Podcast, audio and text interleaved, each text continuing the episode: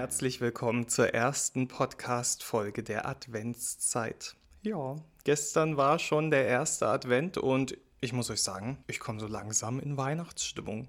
Allzu weihnachtlich wird es in unserer heutigen Folge nicht. Ihr hört den PTA heute Podcast am 4. Dezember 2023. Ich bin Benedikt Richter und das sind unsere Themen. Warum wird vor Paranüssen gewarnt? Wie sieht das Leben mit HIV aus? Wie behandelt man Durchfall und was können Apotheken zum Klimaschutz beitragen?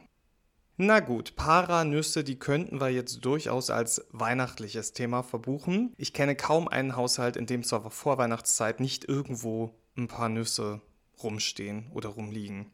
Alle Liebhaber von Paranüssen müssen jetzt aber ganz stark sein. Das Bundesamt für Strahlenschutz des BFS empfiehlt in einer aktuellen Meldung, dass Schwangere, Stillende und auch Kinder besser keine Paranüsse essen sollten. Denn Paranüsse können ungewöhnlich hohe Mengen an radioaktivem Radium enthalten.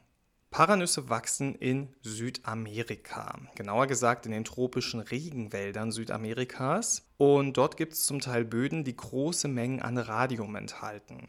Das wird dann von den Paranussbäumen über die Wurzeln aufgenommen und kann bis in die Nüsse transportiert werden. Laut dem BFS sei es für Erwachsene unbedenklich, Paranüsse in Maßen zu verzehren, denn die Strahlendosis, die durch den Konsum im Körper entsteht, sei gering. Aber bei Kindern kann die gleiche Menge an Paranüssen zu einer deutlich höheren Strahlendosis führen als bei einer erwachsenen Person. Radium lagere sich wie Calcium in Zähnen und Knochen ein und die seien bei Kindern noch im Aufbau, so das BFS. Über die Plazenta und die Muttermilch könnten ungeborene Kinder und Säuglinge den radioaktiven Stoff aufnehmen. Aufgrund der radioaktiven Strahlenbelastung lautet die allgemeine Empfehlung für Erwachsene, nicht mehr als zwei Paranüsse pro Tag zu verzehren. Wer als Erwachsener ein Jahr lang im Schnitt täglich zwei Paranüsse isst, erhalte eine zusätzliche Strahlendosis von rund 160 Mikrosievert. Das ist etwa die Hälfte der angenommenen jährlichen Strahlendosis, die ein erwachsener Mensch mit einer durchschnittlichen Ernährungsweise zu sich nimmt. Paranüsse sind recht bekannt dafür, sehr viel Selen zu enthalten. Selen zählt zu den lebenswichtigen Spurenelementen und ist wichtig für den Schutz des Organismus vor Zellschädigung durch Radikale, die Regulation der Schilddrüsenhormone und als Baustein für Spermien. Gute Selenquellen sind tierische Lebensmittel wie Fleisch, Fisch und Eier. Bei pflanzlichen Lebensmitteln ist der Selengehalt stark abhängig von den Böden, auf denen die Pflanzen wachsen, sodass es zu großen Schwankungen kommen kann. Gute Selenlieferanten sind da Kohl- und Zwiebelgemüse sowie Pilze, Spargel und Hülsenfrüchte und eben unsere erwähnten Paranüsse. Erwachsenen wird empfohlen, zwischen 60 und 70 Mikrogramm pro Tag Selen aufzunehmen. Die Deutsche Gesellschaft für Ernährung gibt Hinweise, wie dies durch eine ausgewogene Ernährung erreicht werden kann. Sie weist außerdem darauf hin, dass das Risiko in Europa für eine Selenunterversorgung gering ist und in der Regel nur bei Krankheiten bestehe, die den Selenstoffwechsel beeinträchtigen.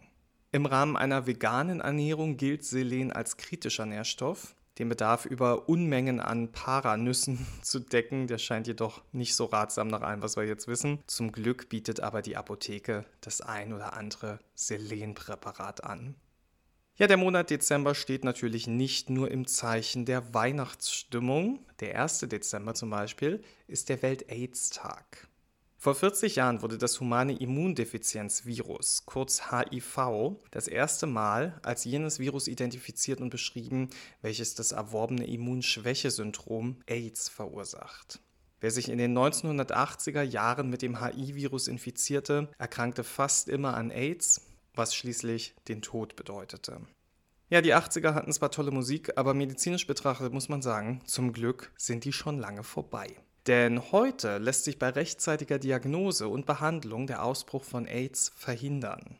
Mittlerweile haben wir so gute Therapiemöglichkeiten, dass Menschen unter HIV-Therapie nicht mehr ansteckend sind. Dadurch können Betroffene heute ein langes und weitgehend beschwerdefreies Leben führen. Traurigerweise ist genau dieser Fakt vielen nicht bekannt. Immer noch haben Menschen mit HIV im Alltag mit Ausgrenzung, Diskriminierung und Benachteiligung zu kämpfen.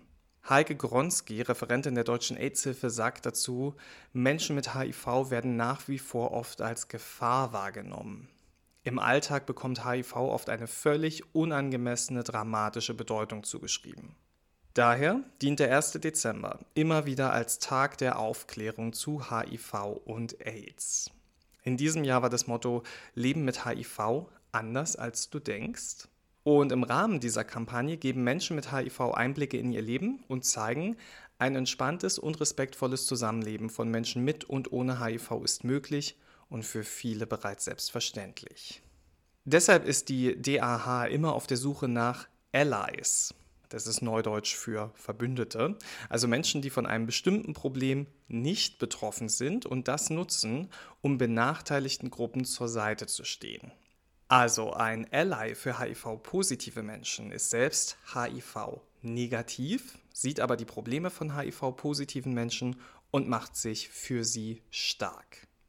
Eine von diesen Allies ist zum Beispiel Ärztin Stefanie, die mit Informationen und Beispielen aus ihrem Arbeitsalltag ihren KollegInnen Ängste nehmen will, etwa beim Blutabnehmen.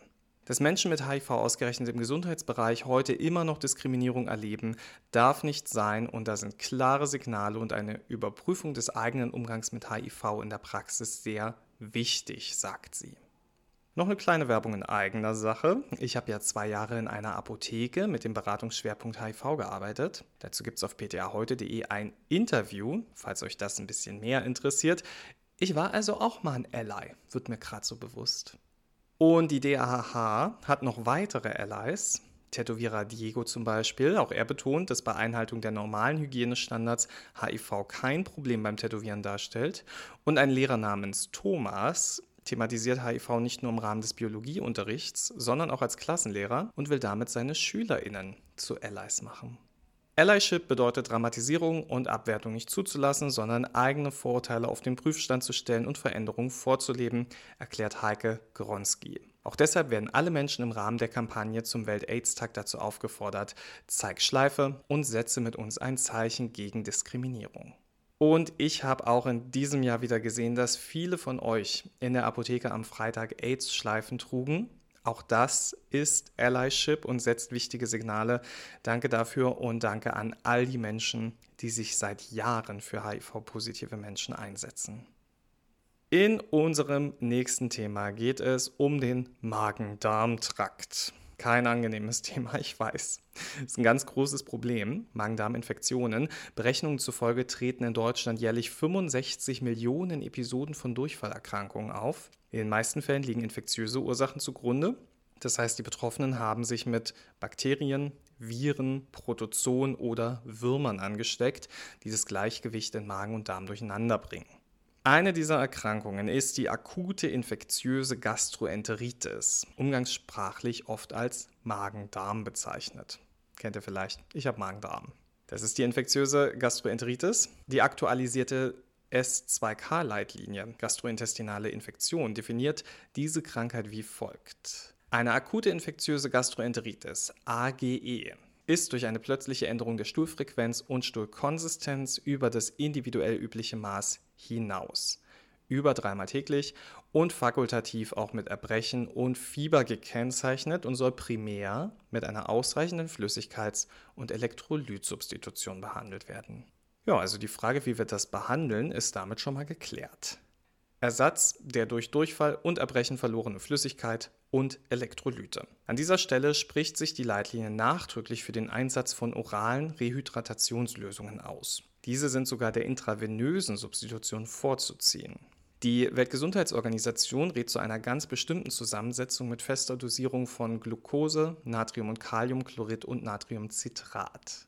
Nicht so gut geeignet sind Limonaden und Cola, unverdünnte Frucht, Säfte oder Leitungswasser, wobei letztere bei milder akuter Gastroenteritis übergangsweise eingesetzt werden können, bis die oralen Rehydratationslösungen, die ORL, aus der Apotheke zur Verfügung stehen. Andererseits sollten in jeder Hausapotheke auch ein bis zwei Packungen einer ORL vorrätig sein, die bei unbeschädigter Verpackung sehr lange haltbar sind, lautet die Empfehlung in der Leitlinie. ORL sollen nach jedem Stuhlgang eingenommen bzw. angeboten werden, wenn nötig Löffel- oder Schluckweise. Ein Kühlen der Lösung kann die Akzeptanz erhöhen. Eine restriktive Diät sollte Erkrankten nicht empfohlen werden, solange keine Dehydratation vorliegt. Die Betroffenen dürfen alles essen, was sie vorher gewohnt waren und was sie tolerieren.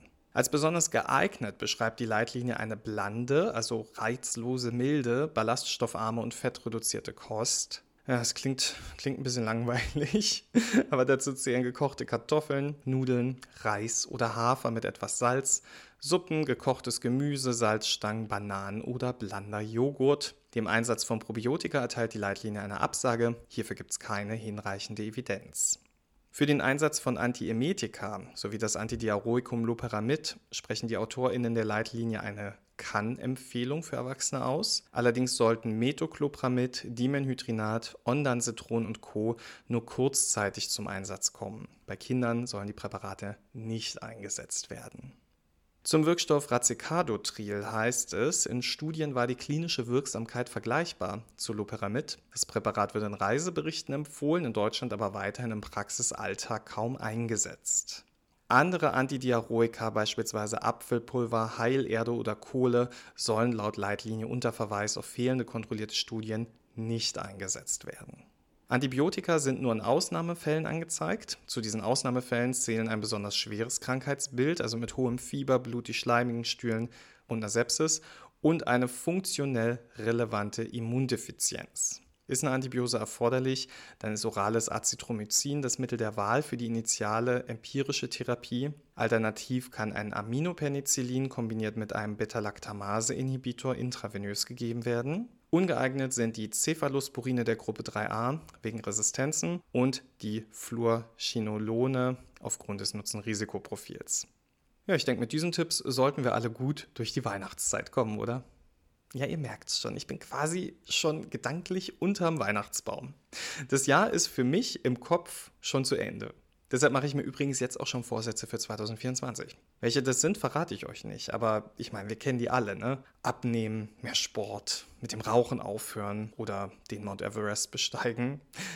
Alles beliebte Vorsätze. Auch klimafreundlicher zu leben ist ganz beliebt in der Rangliste der Neujahrsvorsätze. Ja, Klimaschutz, ein Wort, das uns fast jeden Tag in den Nachrichten begegnet.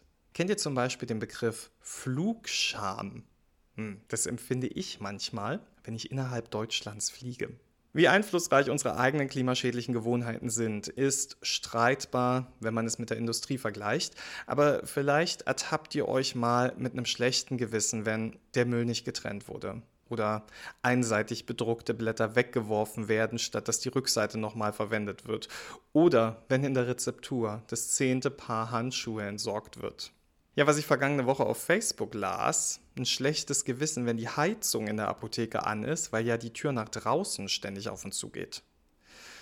Hui, reden wir mal Tacheles. Was ist für Apotheken in puncto Klimaschutz möglich? In einigen Bereichen sind euch ja auch einfach die Hände gebunden, weil es gesetzliche Vorgaben gibt. Kühlschrank, Server und Reihenraumlüftungsanlagen, die könnt ihr im Sinne des Energiesparens halt nicht einfach ausschalten. Bildschirme, Kassen, Drucker und Rührgeräte hingegen, die können bei Nichtverwendung abgeschaltet werden. Viele Geräte ziehen auch Strom, wenn sie eigentlich ausgeschaltet sind, daher sollten am besten die Stecker gezogen oder Steckdosenleisten mit Schalter verwendet werden. Viele Betriebsräume wie zum Beispiel Lager, Toiletten oder Flur werden nicht dauerhaft genutzt. Um diese nur bei Bedarf zu beleuchten, bietet sich die Installation von Bewegungsmeldern an. Die verhindern, dass über Nacht ein vergessenes Licht anbleibt und reduzieren den Stromverbrauch auf das Nötigste. In Räumen, die dauerhaft genutzt werden, kann durch die Verwendung von LED-Lampen der Stromverbrauch um ca. 84% gegenüber Glühbirnen, um knapp 77% gegenüber Halogenlampen und um etwa 20% im Vergleich zu Energiesparlampen gesenkt werden. Auch bei der Beleuchtung außerhalb der Betriebsräume bzw. im Schaufenster lohnt es sich einmal genauer hinzusehen. Hier kann der Stromverbrauch durch Bewegungsmelder, LED-Lampen und Zeitschaltuhren an den tatsächlichen Bedarf angepasst und so finanzielle Einsparungen realisiert werden. Um noch mehr für das Klima zu tun, können die so erzielten Einsparungen des Unternehmens beispielsweise in die Umstellung auf Ökostrom investiert werden. Auch eine schöne Anregung. Ja, der absolute Umweltsünder in der Apotheke. Ja, das Botendienstauto. Aber auch das Faxgerät steht nicht so gut da. Ich erinnere mich da an so alte Geräte, die einfach am laufenden Band Papier ausspuckten. Heutzutage kann man Faxe digital ins E-Mail-Postfach schicken lassen, spart enorm viel Papier, sprecht da aber mal mit eurem Datenschutzbeauftragten vorher drüber. Und auch durch das Löschen von E-Mails könnt ihr CO2 einsparen. Mhm. Mail-Server benötigen für die Übermittlung und Speicherung von Nachrichten kontinuierlich Strom. Daher kann dauerhaftes Löschen, also dauerhaft löschen, nicht nur verschieben in den Papierkorb, das kann zum Klimaschutz beitragen. Laut Mailanbieter mail.de könnten durch tägliches Löschen von 11 E-Mails pro Person jährlich rund 91.000 Tonnen CO2 eingespart werden. Ja, also vielleicht gleich mal gemeinsam das Apothekenpostfach aufräumen. Für Dokumente, die eine Aufbewahrung in Papierform verlangen, bietet sich der doppelseitige Druck an. Da könnt ihr am besten Duplex als Standardeinstellung bei eurem Drucker festlegen. Außerdem die Verwendung von Recyclingpapier, denn laut Umweltbundesamt können durch die Umstellung auf Recyclingpapier etwa 50% Energie und rund 67% Wasser eingespart werden. Auch für Küchenrolle, Toilettenpapier und Geschenkpapier kann man auf Recyclingprodukte wechseln und um darüber hinaus den Papierverbrauch zu reduzieren, können beispielsweise in der Apotheke kleine Stoffhandtücher oder Handtuchrollen verwendet werden. Die sind bei regelmäßigem Wechsel hygienisch und gleichzeitig nachhaltiger als Einwegtücher. Nicht nur in Sachen Papiermüll stehen Apotheken vor einer besonderen Herausforderung. Auch zahlreiche andere Einwegartikel haben ihren festen Platz im Arbeitsalltag.